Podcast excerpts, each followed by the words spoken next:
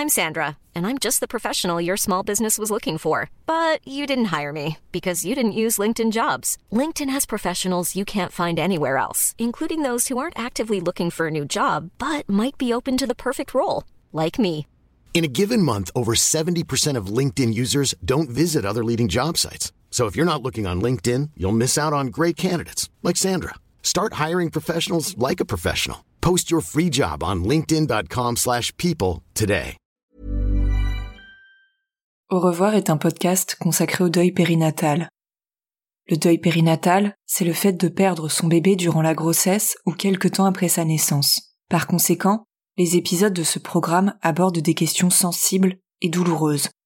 Avec mes invités, nous parlerons notamment de fausses couches, d'interruption médicale de grossesse, de mort in utero ou encore de disparition d'un enfant de quelques jours ou quelques semaines. Assurez-vous de pouvoir écouter les épisodes dans de bonnes conditions.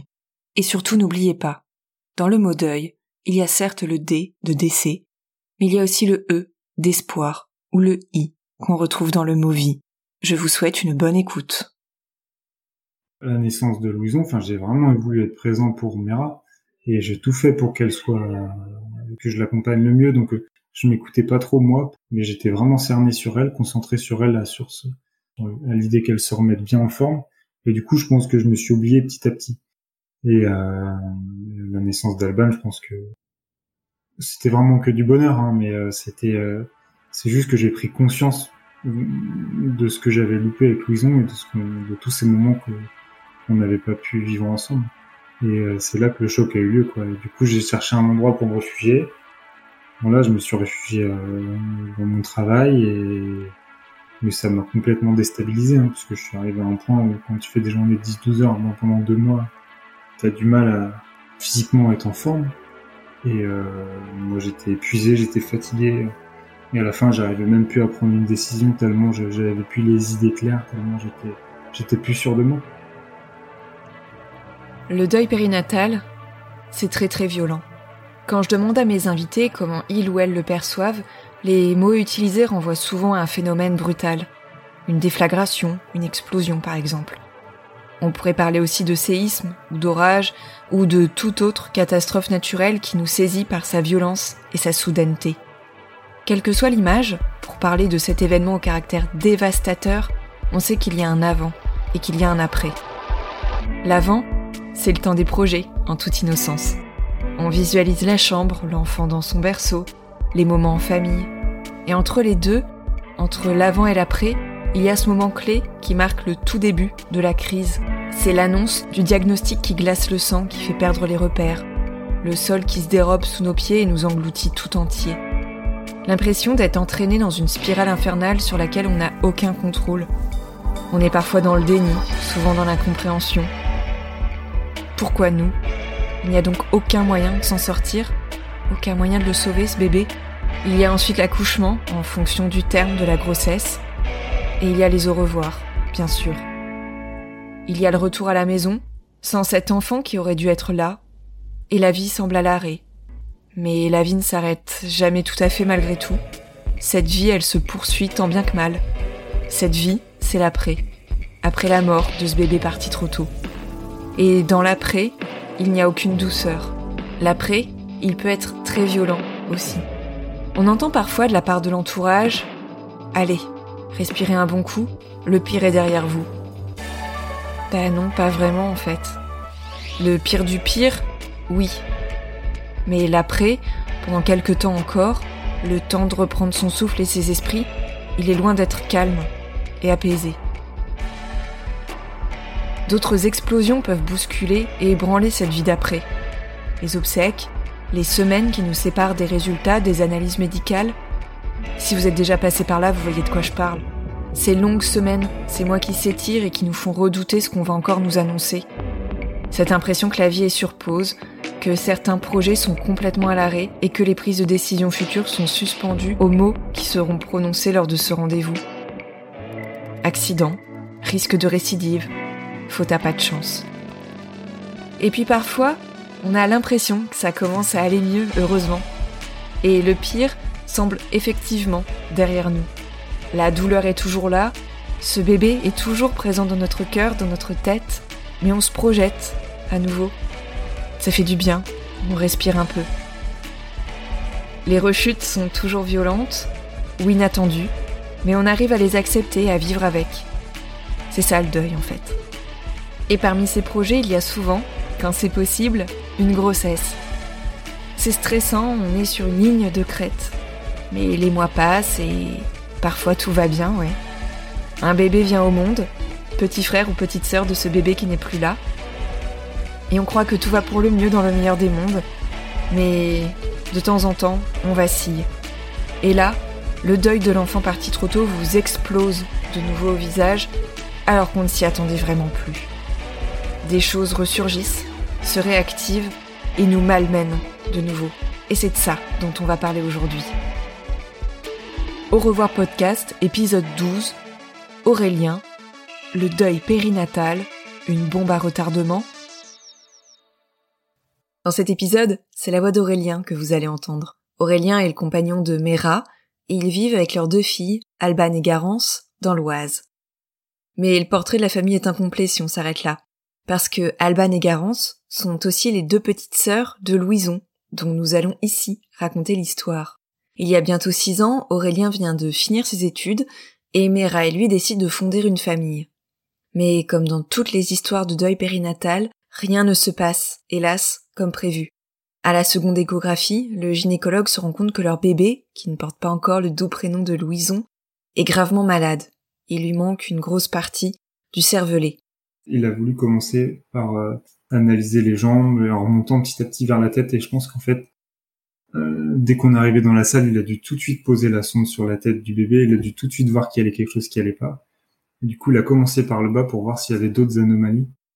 Mais quand il nous a annoncé ça, on, déjà moi sur le moment je savais même pas quoi dire quoi. Je suis resté bouche bée. Et puis j'ai compris euh, que que le projet qu'on avait décidé de de construire avec Mira, il allait être compliqué et que enfin genre, tout s'effondre quoi en fait tous les tout ce qu'on avait imaginé, tout ce qu'on avait pensé pour notre vie future euh, bah, était remis en cause et euh, dans ces instants-là, tu sais pas trop quoi dire à part à part encaisser le coup.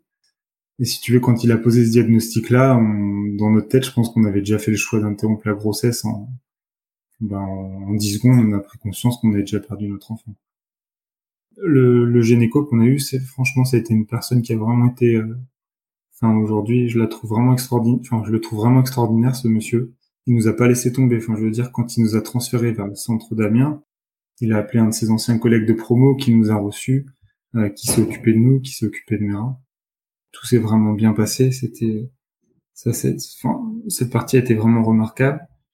Après, tous les soignants à qui on a eu affaire et qui ont accompagné Mera euh, sur l'accouchement se sont vraiment bien occupés d'elle aussi. je veux dire, elle était quand même, euh, les gens étaient quand même aux petits soins pour elle. Et puis, euh, sur ces 15 jours qu'on a passés, il y a des têtes que j'oublierai jamais, il y a des mots que j'oublierai jamais. 15 jours, c'est donc le temps qui va s'écouler entre l'annonce du diagnostic et l'interruption médicale de grossesse.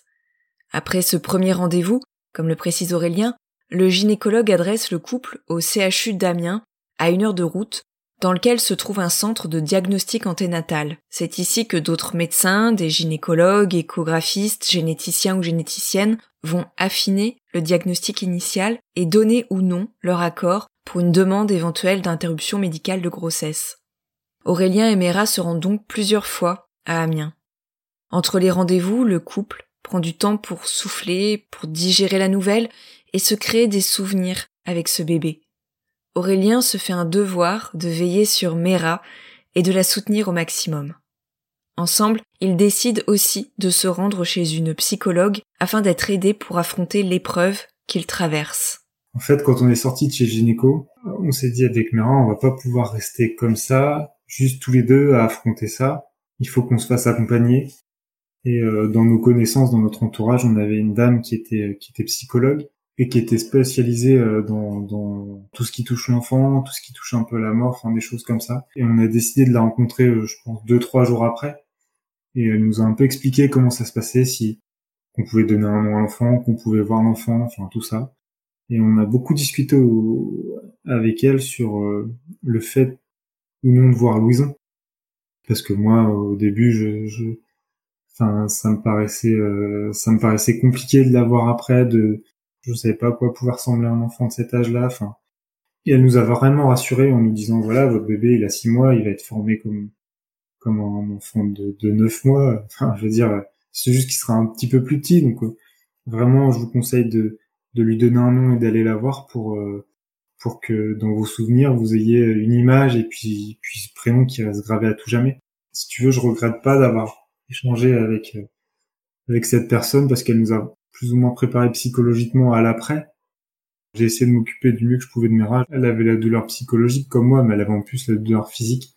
Donc je voulais vraiment m'en occuper du mieux possible. Euh, j'ai essayé ces journées, elle manque de rien et euh, si je pouvais la soulager, j'essayais de l'aider comme je pouvais. Après, euh, le rapport à Louison sur ces 15 jours, euh, on a essayé d'en profiter du mieux possible. C'était de notre responsabilité de, parents de l'accompagner euh, comme on pouvait vers la mort. Donc, on, déjà, on lui a parlé, on lui a expliqué ce qui allait se passer. On a quand même fait pas mal de, photos de, de Mera, enfin de nous deux avec Mera qui est enceinte. On a, on avait comme objet fétiche une peluche qui avait une musique et puis voilà, on la mettait à Louison, on l'a c'était pour créer du souvenir. Et du coup, cette peluche, euh, bah, maintenant, euh, je veux dire, elle est chez nous, elle nous quitte plus.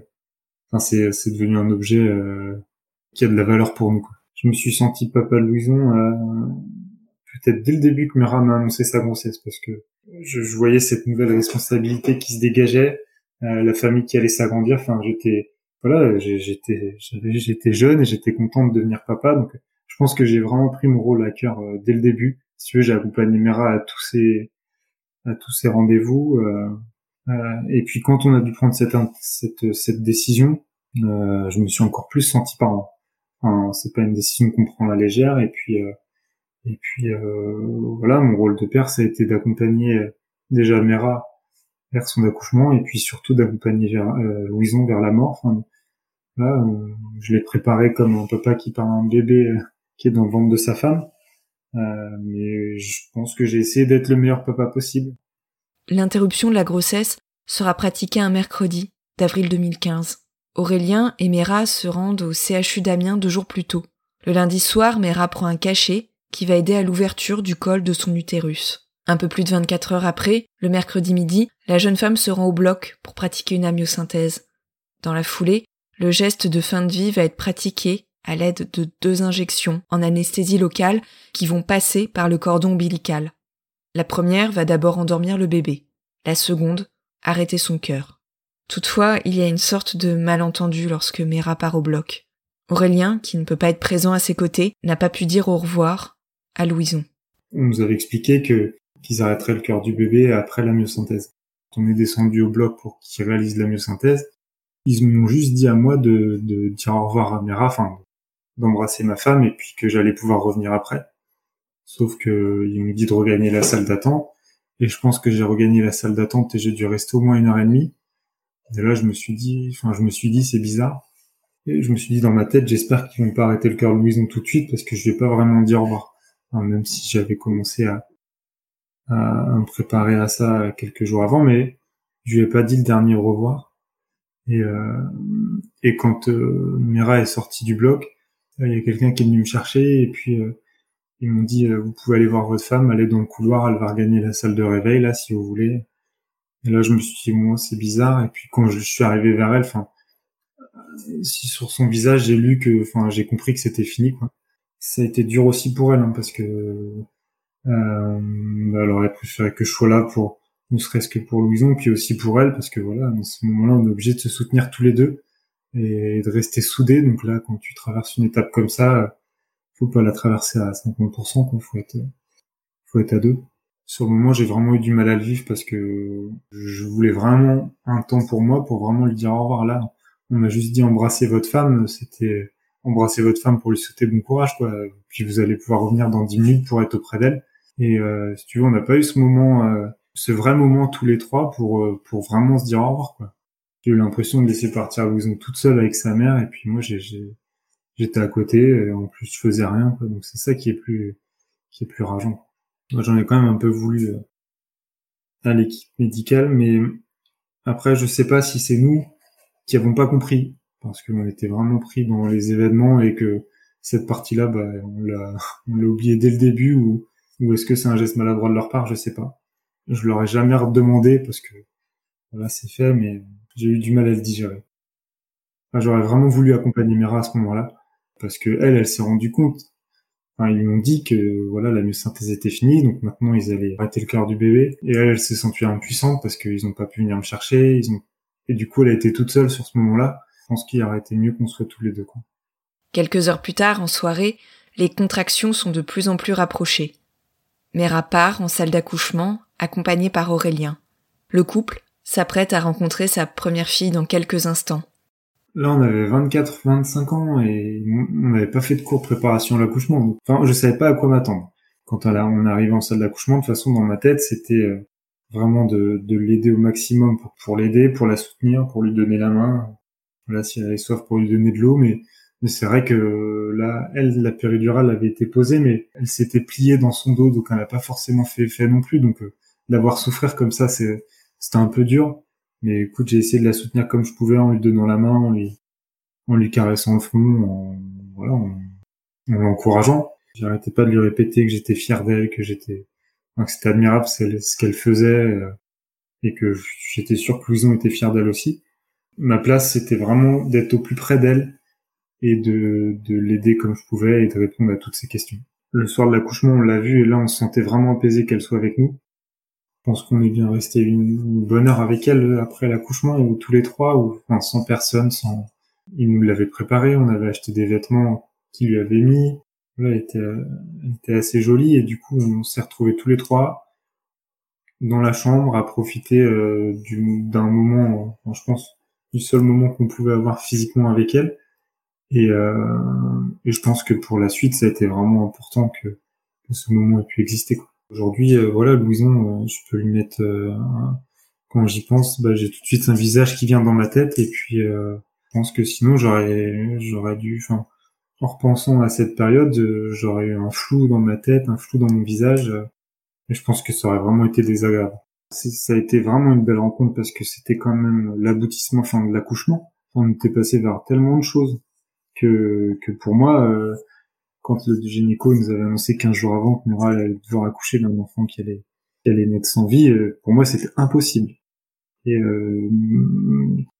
quand on a pu passer cette heure avec elle, ben, on était vraiment apaisé parce que la douleur physique de Mera était plus ou moins terminée. Quand tu sors d'un accouchement, les émotions elles sont sont au maximum et là on était on était vraiment apaisé.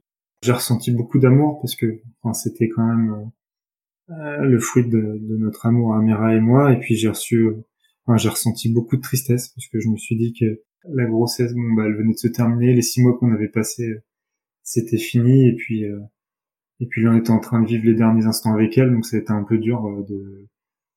Il fallait que je me prépare à me séparer d'elle, donc c'était franchement c'était un petit peu dur quand même.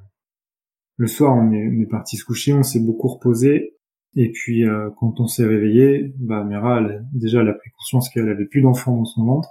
Quand on est reparti la voir, on, on a été, euh, on n'était plus du tout apaisé, on était triste, on, en voulait à la vie, on enfin cette deuxième rencontre, elle a été plus dure que la première on était effondrés hein, parce que voilà, c'était vraiment fini.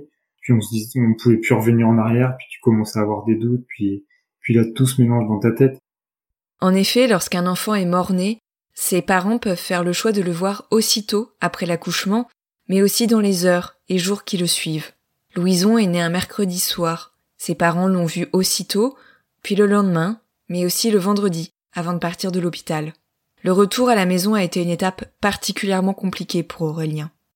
Mera était encore enceinte lorsqu'ils sont arrivés le lundi. Cette fois-ci, le vendredi, ils rentrent seulement tous les deux. Et là, tu te retrouves tout seul. Là, c'est, fini le monde où, euh, où tout le monde t'encadre, où tout le monde te, te bichonne. Là, tu te retrouves sur le parking devant l'hôpital et puis bah, la vie reprend son cours et là, tu dois te débrouiller tout seul parce que t'as plus de suivi. Quoi.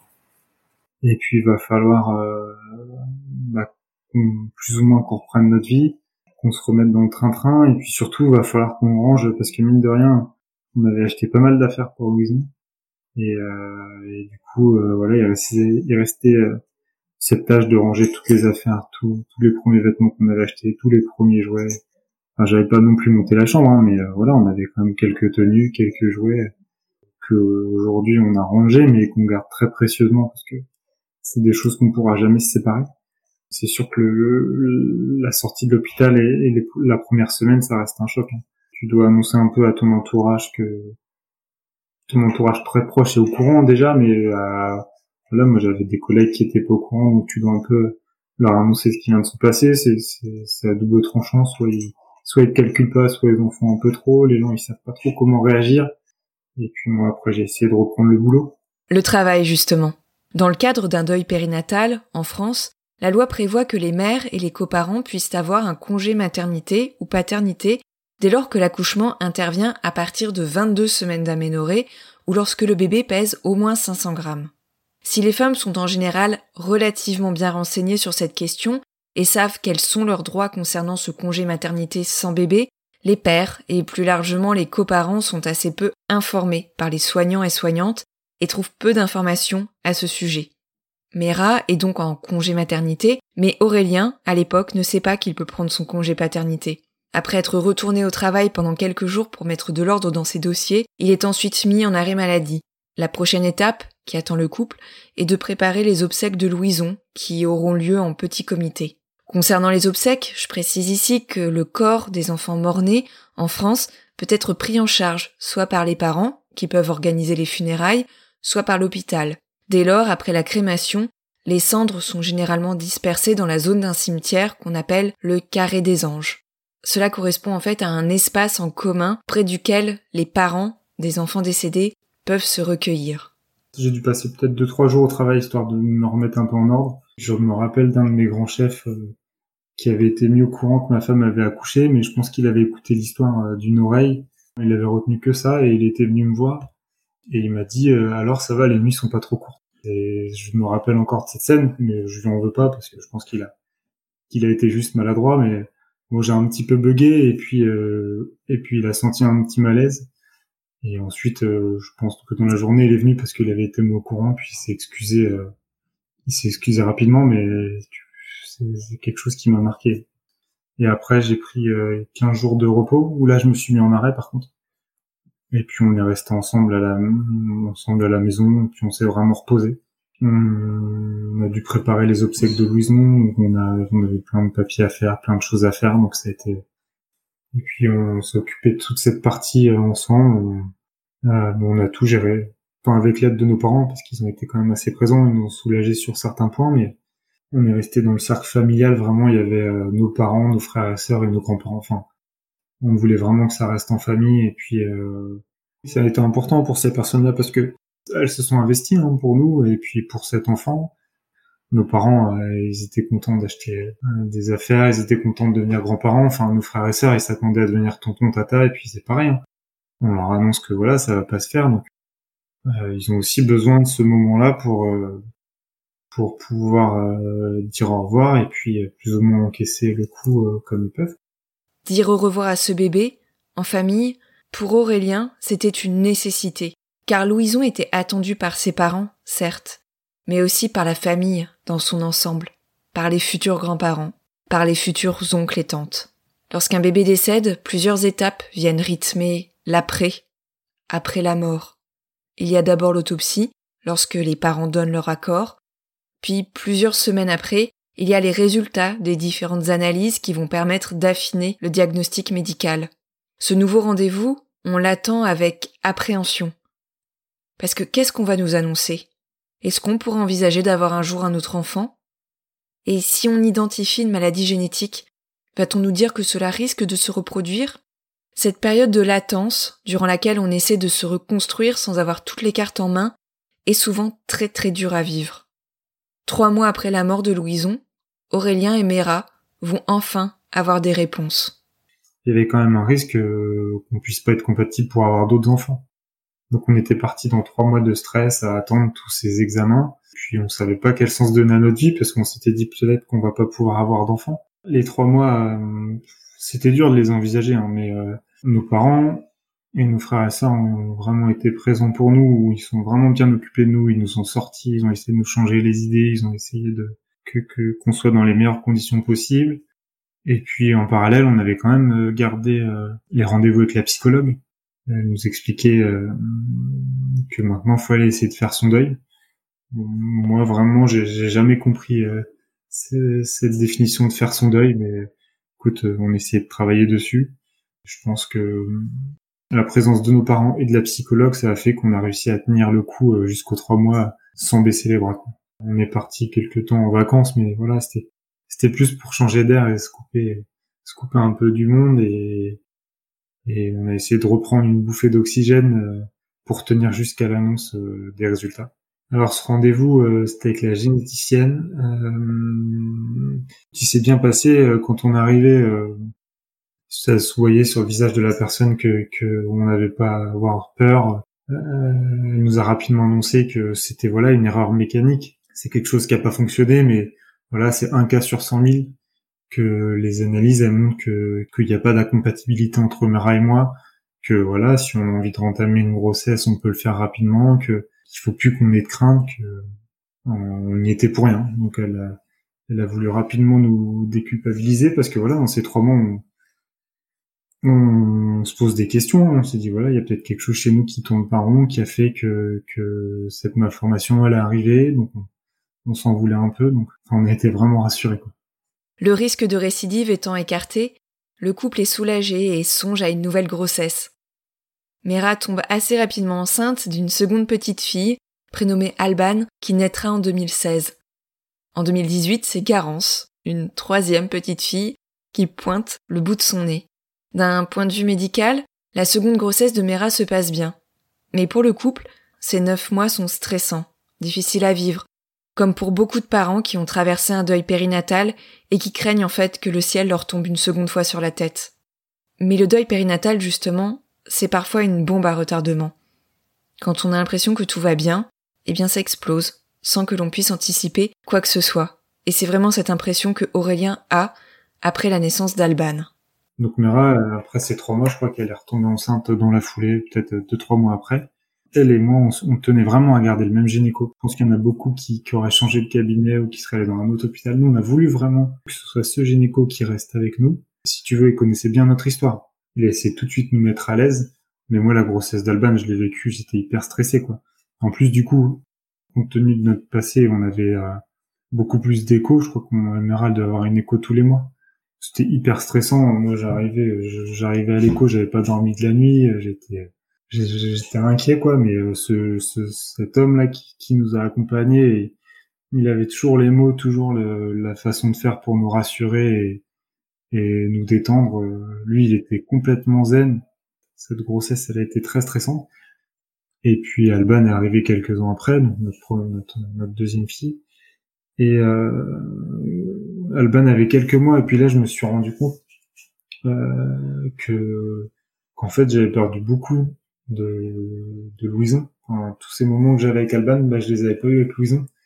C'était vraiment que du bonheur, hein, mais euh, c'était euh, c'est juste que j'ai pris conscience de ce que j'avais loupé avec Louison et de ce qu'on de tous ces moments que qu'on n'avait pas pu vivre ensemble.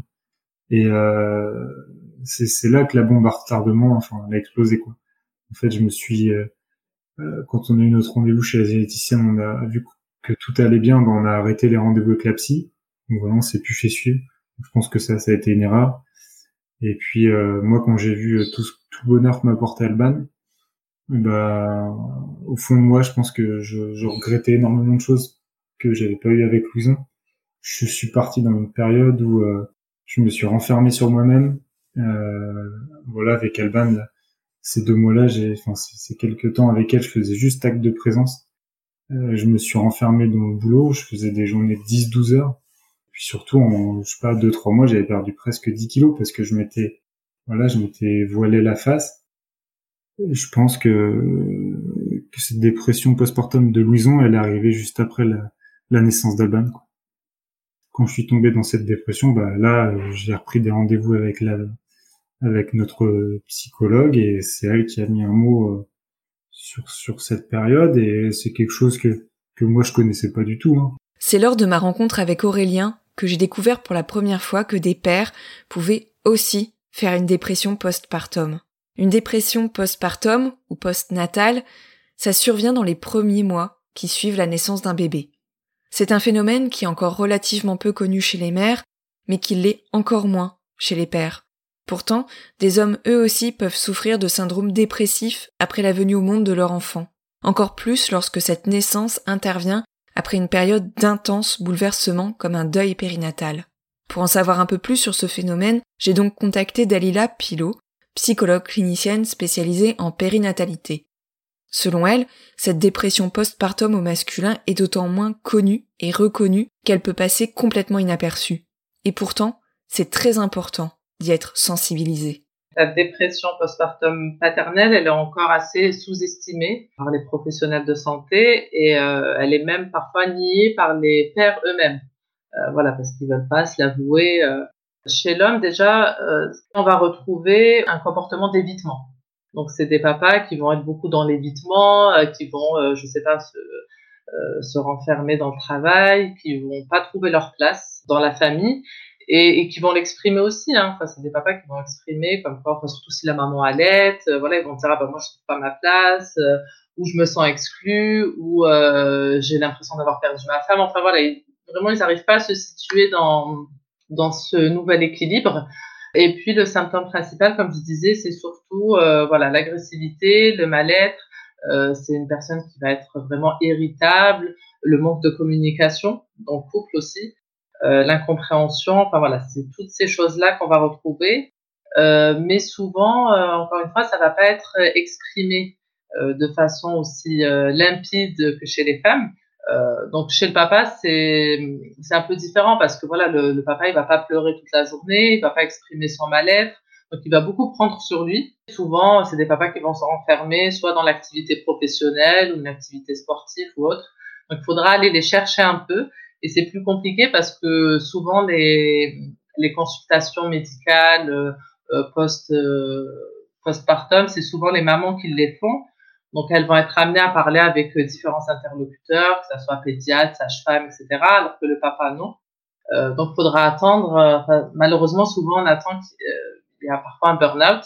Ils vont consulter pour cette raison-là. Et puis après, on découvre en faisant un peu que le mal-être a commencé au moment de, de la naissance du bébé. C'est important aussi que les papas puissent euh, avoir ces notions-là. C'est vrai qu'on parle tellement du baby blues, des mamans, de la chute hormonale et tout ça, mais les papas finalement subissent aussi des, des changements. Hein. On parle du devenir mère, mais il y a aussi le devenir père qui est parfois finalement un peu plus compliqué parce que voilà, la maman est enceinte, elle peut finalement se projeter plus facilement avec euh, les différentes sensations, alors que le papa finalement il devient père que quand l'enfant est vraiment là physiquement et parfois il a du mal à trouver euh, sa place. Une fois le diagnostic posé, Aurélien arrête de travailler pendant deux mois. Petit à petit, avec l'aide de sa compagne, il parvient à sortir la tête de l'eau.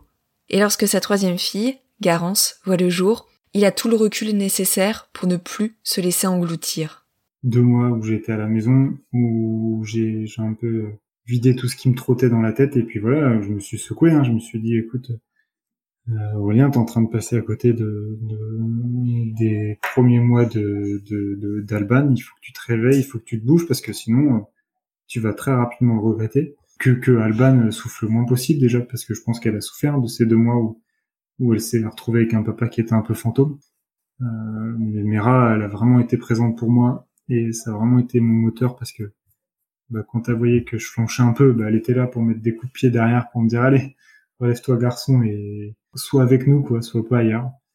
Mais voilà, elle me, montrait qu'elle avait besoin de moi, que voilà, elle avait besoin de du papa de sa fille. Il fallait pas que je parte à 6 heures et que je rentre à 19 heures parce que sinon, je loupais toute la période où Alban elle était éveillée. Et puis elle, bah, du coup, elle se retrouvait toute seule à faire tous les biberons, les couches, les...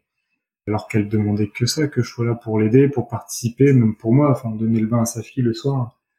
Je pense que c'est un super moment. Et puis moi, j'étais pas là parce que je me voilais la face à rester au boulot, donc euh, m'a fait prendre conscience de tout ça. Quand Garance est arrivé, j'étais, j'avais déjà le recul sur, sur l'arrivée d'Alban, donc j'avais déjà les erreurs à pas reproduire. Et puis j'avais déjà quelques repères euh, sur mon corps où il y avait des moments de non-retour qu'il fallait pas que j'atteigne. Euh, après, je m'étais fixé des, voilà des barrières à pas dépasser et puis je pense qu'on a vécu l'arrivée de Garance du, mieux possible et les mois qu'on suivi franchement être avec les deux filles, ça a été que du bonheur. Quoi. avec Alban qui était un peu plus grande, Garance qui était tout bébé. Enfin, j'ai vraiment apprécié cette période. Louison, enfin Louison, elle a forgé mon rôle de père, hein, donc euh, euh, ça a été notre première fille. C'est voilà, on est devenus parents à ce moment-là, et je pense que je lui dois beaucoup dans la relation que j'ai avec Alban et Garance aujourd'hui. Je pense que voilà, le passage avec Louison, ça a renforcé mon rôle de père. Enfin, moi, je voyais un père dans le rôle du père, je voyais quelqu'un qui était très fort, qui, qui, qui, protégeait vraiment beaucoup sa famille, qui était, qui était très présent. Et puis, je pense que le fait d'avoir perdu Louison, aujourd'hui, je suis vraiment très proche d'Alban et Garance. Enfin, je veux dire, dès qu'elles ont mal quelque part, dès qu'elles ont, enfin, je suis, je suis assez inquiet. Et, euh, et ben, j'essaye d'être, d'être le, le, le, plus présent possible pour elles, répondre à, toutes leurs questions, toutes leurs attentes. Euh, et je fais du mieux pour qu'elles se sentent elles-mêmes euh, le mieux possible dans la société. Et voilà, je les accompagne comme je peux. J'essaie de beaucoup leur parler. J'essaye euh, de leur expliquer le maximum de choses. Enfin, j'essaie de, de, de profiter de chaque instant. Aujourd'hui, bientôt six ans après cette première grossesse, Aurélien ressent le besoin de parler de son histoire familiale et de lever le voile, lui aussi, sur le deuil périnatal. Parce qu'il n'y a pas de honte à vivre une dépression postpartum. Parce que c'est important de sensibiliser pour rompre la solitude. Parce qu'en 2015, quand Mera et lui ont traversé l'épreuve de l'interruption médicale de grossesse, ils étaient bien entourés, oui, mais ils se sont sentis seuls.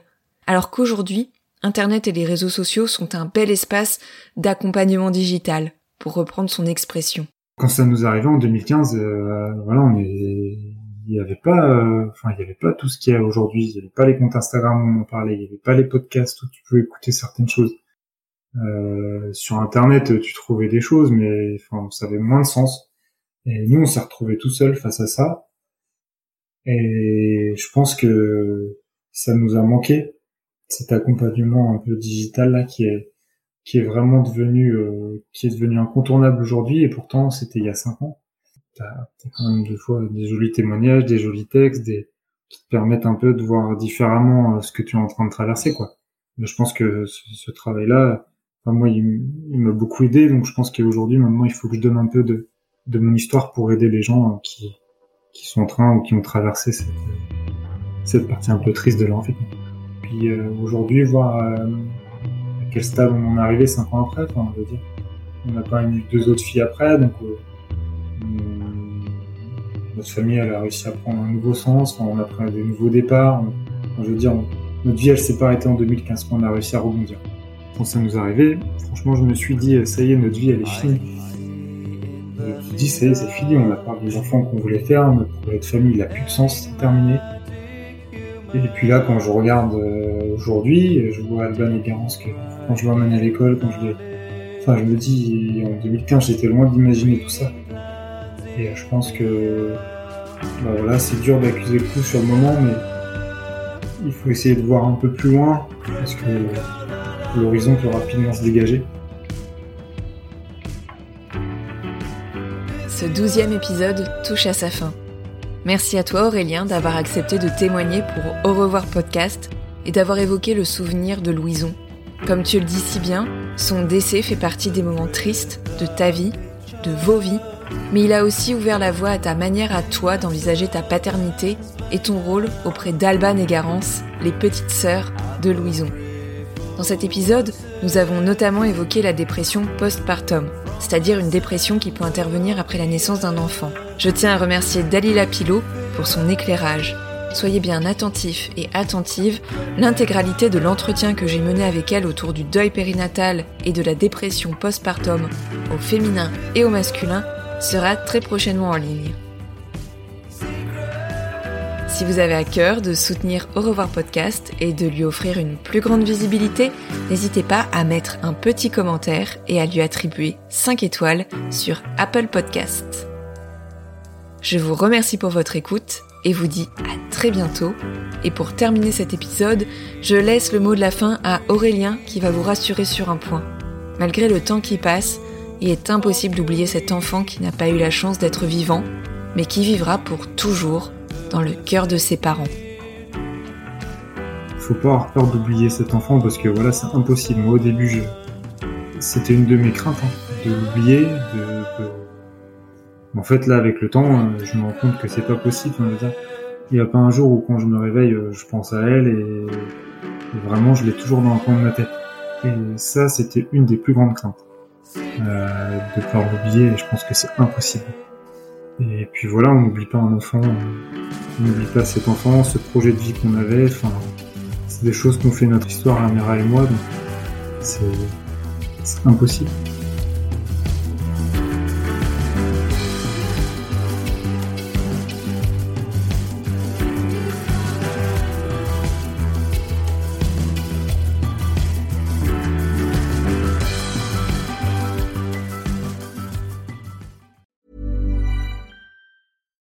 Deserves the best, and there's no better place to shop for Mother's Day than Whole Foods Market. They're your destination for unbeatable savings, from premium gifts to show-stopping flowers and irresistible desserts. Start by saving 33% with Prime on all body care and candles. Then get a 15-stem bunch of tulips for just $9.99 each with Prime. Round out Mom's menu with festive rosé, irresistible berry chantilly cake, and more special treats. Come celebrate Mother's Day at Whole Foods Market.